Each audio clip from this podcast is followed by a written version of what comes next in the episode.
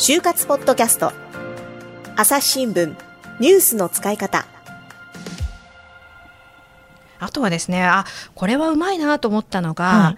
あのその子はですね、まあ、どう書いたかというと、はい、英字新聞を読むことって書いたんですね。ほうほうほう。で毎日英字新聞を読んで、はい、こう気になるニュースをそこでピックアップしてますっていうふうな書き方をしてるんですけれども、うんうん、なぜかというと彼女はあの英語を使う仕事に就きたかったんですけど、はい、英語力に自信がなかったんですよ。あまあそういう方もいるでしょうね。う。はい、で、まあ、 TOEIC を点数を書くんですけど、うん、まあ、600点ちょっとだったのかな。うん、で自分的にこうまだまだ自分は英語力が足りないなということを自覚していたと。うん、でだからこそ趣味特技欄には英字新聞を読むことって書いていて、うんうん、そうすると面接官によく聞かれるんですって、はいはい、英字新聞読んでるのと。うん、でそこでそこではいやもうそほら来たと、うん、私のね よくぞ聞いてくれましたっていう感じで、はい、あのどう答えたかっていうと、うん、えホームステイの経験もなく留学の経験もない私は、英語力が自分のウィークポイントであると自覚していますと、うんうん、だからこそ毎日英字新聞を読んで、うん、コツコツと自分の英語力をね日々少しでも上げられるように努力していますって言うんですって。そしたらどう思います？小野さん面接官だったら。いやあの私もそんなに英語が得意なわけではないので、はい、まあそもそも毎日続けられるっていうところはすごいなと思いますし、うん、しかもそれがただの新聞じゃなくて英字新聞だっていうところにあ仕事とつなげてこうなんだろうやる気のある子なんだなっていう印象もでも、ね、実はその英字新聞って別に毎日英字新聞撮ってたわけではないんですよ。あそうなんですか？そうあの朝日新聞の中にも、はい、あのアジアジャアジアジャパンウォッチ。あ AJW そう AJW っていうのがあって、はい、それが、まあ、ちょっと実は無料で読めるんですよね、うんうん、なのでそれを毎日そのサイトを見て、うんうん、1個1個記事を読んで、うん、っていうことをしてただけなんですけどでもそれをうまく伝えて、高評価にねつながるような言い方。でも私すごいなと思ったらやっぱ自分のマイナスな部分、うん、足りないなってコンプレックスの部分を書き方によってはプラスに変換できるわけじゃないですか。はいはい、あのよくその趣味特技だけじゃないんですけど、はい、学生さんと話をしていると、私はこれができないんだとか、うん、あれが苦手なんです、うん、これがで足りないんですっていうことに、心配していたりとか、うんうん、やっぱり就活がうまくいかないとなおさらそういう足りない部分に目が行きがちなんですけど、うん、でもそれは言い方とか日々のちょっとした心がけ次第で、うんうん、プラスのに伝える転換して伝えることができるいい例だなと思って。なるほど。確かにあの私もエントリーシートとかその書いてたその就活生時代にですね、うんはい、あのえー、あなたのいいところと悪いところを書いてくださいっていう質問時々あるじゃないですか、はい、それに、えー、自分が悪いとか弱点だなって思ってるところを、うん、えっと、強みいい。ところとして書いて、はいはい、逆にいいところだと思ってるところを悪いところとして書くっていうテクニックは使ってました。そうなんですよ。その方があのいいところをひけらかすだけじゃなくてうまいですね。ここが課題ですっていうふうにこうなんだろう自分で分析も必要だしそうです、ね、あの逆に弱いところは、その強みに変えるのはどうどういうふうに書けばいいかなって、はい、あのそのね AJW を読んでましたっていう方みたいに、うんうん、あのどういう書き方をしたりどういうことをしていれば強みに変えられるかっていうことをあのアピールできる場になりますもんね。そう。なんですよ、うん、で今これでねこの話をして思い出したんですけど、はい、この話を私がしたんです。そのマイナスの部分をプラスに変えることだってできるんだよ、伝え方次第で。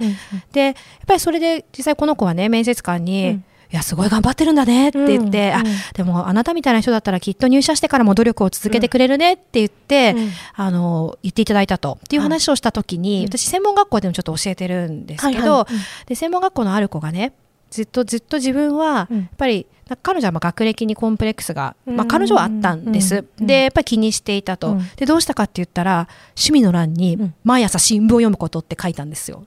私教えたわけじゃなくて自分でそう書いて、そしたら見事全ての面接で突っ込まれたんですって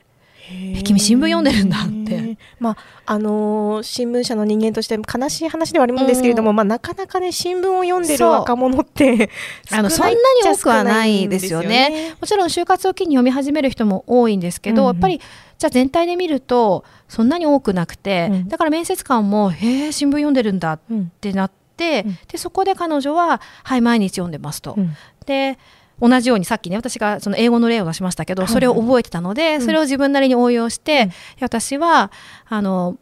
専門学校生で、やっぱり大学生に比べて勉強してる期間が短いので、まだまだその社会的な知識だとか、経験が足りないと思っていますと。でそれをどうやって補おうかって考えた時に世の中のことをやっぱり少しでも知りたいなと思って朝日新聞を毎日読んでます拍手をしたい。拍手ですよね。もう、朝日新聞の人間としても幸せな気持ちになるし、あの、そうじゃない、普通の一般企業だったとしても、うん、あの、そういう努力ってすごく好感度高いですよね。だと思います。で、やっぱり、あ、偉いね、と頑張ってるんだねって言ってもらって、うんうん評価につながったっていうかみんな褒め、まあ、評価につながったっていうとすごい簡単な言い方に聞こえちゃうかもしれないけど、うん、面接官がみんな「へえ頑張ってるね」って笑顔でなんか応援してくれる感じだったって彼女は言ってたんですけどね。なんかそういうのもねできたらあいい例だなと思って、うん、ぜひ伝えたいなと思ったんですよね。いやあのー、嬉しいことにですね、うん、あのー、弊社のその面接を受けた子たち、はい、あのー、採用面接だったりインターンの面接を受けた子たちがですね、うん、ポッドキャストを聞いていますとなんて。言って言って、まあ、言ってくださる方がの結構いるらしくてですね、あのね、言いたくなるけど、あの、もう私たちの幸せも内定をあげしてあげて、ぜひ、うちのチームに入れたいぐらいなんですけれども、えー、本当に。あの、なんだろう、ポッドキャストって、あの、特に、えっ、ー、と、朝日新聞がやっているニュースの現場からとかだと、はい、あの、ありとあらゆるジャンルのことを、ね、あの詳しく調べた記者が皆さんにあの裏話とかあの舞台裏を含めてかあの話してくれるっていうのがちょっと魅力で、はいうん、まあ喋り言葉だしながら聞きできるしで結構あの人気で、うん、あのこうそれで世の中のことが広く知れる、うん、あの自分が思いがけないこうなんだろう今まで興味のなかったテーマに出会えるとかっていうところもあの魅力だと感じていますみたいな話をしてくれたったりとかあとは、ね、花丸つけたいけど。花丸つけたい。あとそのさっきあの AJW あの聞読んでました、はいはい、あありましたけどあのポッドキャストもですねありますよね。AJW あの人工音声で読み上げているあの番組がありまして、はい、あのそちらを毎日あの合わせて聞いていますみたいな人もいたりとか。それも言えますよねそのままね。そう、うん、あの英語ニュースを聞くこと、そうだからあのぜひあのポッドキャストあの これを聞いてる方ポッドキャスト聞いてますとあの アピールしちゃってください。いいじゃないですかね。ぜひぜひ。ぜひあのはいあのまあそういったことあの今の話を聞いてみるとですね、はい、あの面接を前提にエントリーシートを書くっていうことも一つ大事なポイント。すごく大事だと思います。でやっぱり多くの企業さんはエントリーシートで通る通らないって選別されるケースが多いですよね、はいはい、もちろんそれはエントリーシートだけじゃなくて、うん、例えば筆記試験とセットだったり、うん、また今度ポッドキャストでこれこれもやりたいなと思ってるんですけど、うん、動画選考、自己 PR 動画とか、動画面接とエントリーシートがセットでっていうケースもあると思います、はい、ただいずれにしてもそのエントリーシートは多くの場合、面接官面接の時には面接官の手元にあって、それをもとに質問されたりするケースが多いわけですよね、なのでもうね上級者になってくると面接で聞かれたいことをエントリーシートのいろんなところにこうトラップを仕掛けるとか言うんですけどね。逆算ってですね。もう仕込んでおいて、あここはきっと聞かれるここは聞かれるっていうのを、あのね仕掛けておくっていうのもね結構大事なんですね。いやそれってでもあれですね。上級テクですよでも。上級テクっていうか、うん、あのたくさん書いてみないとそう。なかなかそれって身につかないというか自分でも気づきにくいですよね。面接を受けてみんなここ聞いてくれるな、うん、みんなここ質問してくるなっていうところはちょっと厚めに今度エントリーシートを書いておくとかね、うん、あえて書かないでおくとかね、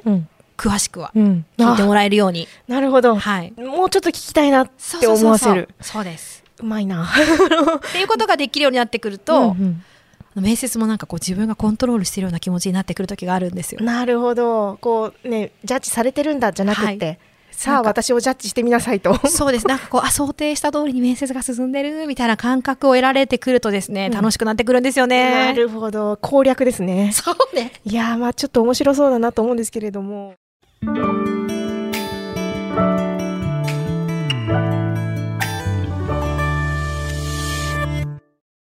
朝日新聞ポッドキャストニュースの現場から。世界有数の海外取材網国内外各地に根を張る記者たちが毎日あなたを現場に連れ出します。音声で予期せぬ話題との出会いを朝日新聞ポッドキャストニュースの現場から。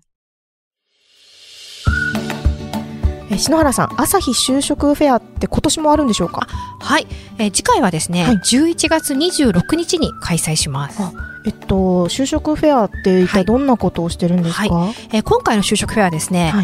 採用直結型と言われている秋冬インターンで内定者候補になる、早期選考ルートに乗るとい。うのを目標に、ES や面接の対策をこう実践的にね、行っていくような内容にしようと思ってます。なるほど、はい、それって内定者とかも出たりするんですか？でちょっと今ね確定ではないんですけど、うんうん、おそらくエアライン内定者が出ます。このもちろんエアラインだけじゃないんですよ、うんうん、彼女はそれ以外の業界にも内定してるんですけど、うん、えー、採用がね今エアライン協会ないと思っている方も多いかもしれません、うんうん、ですが採用している会社があるんですよ、うんうんうん、でその中で支援になったこと、うん、あとは金融系に内定した学生が出る予定で今調整中です。なるほど。まああの実際のね内定者から話を聞ける機会っていうのはまあ貴重ですし、はい、あのたくさん学びがあると思いますので、はい、えー、ぜひ皆さんあの参加してほしいと思うんですけれども、参加した場合はどういうふうにしたらいいんでしょうか？はい。えー、朝日就職フェア。はい。この言葉で検索していただくのがいいかなと思います。うん、そこに応募ページみたいなのがあるんですかね。そうですね。はい。あのじゃあ概要欄にですね URL を記載しておきますので、はい、皆さんぜひご参加ください。お願いします。お待ちしてます。この番組へのご意見ご感想を投稿フォームで募集しています。概要欄の URL からぜひお寄せください。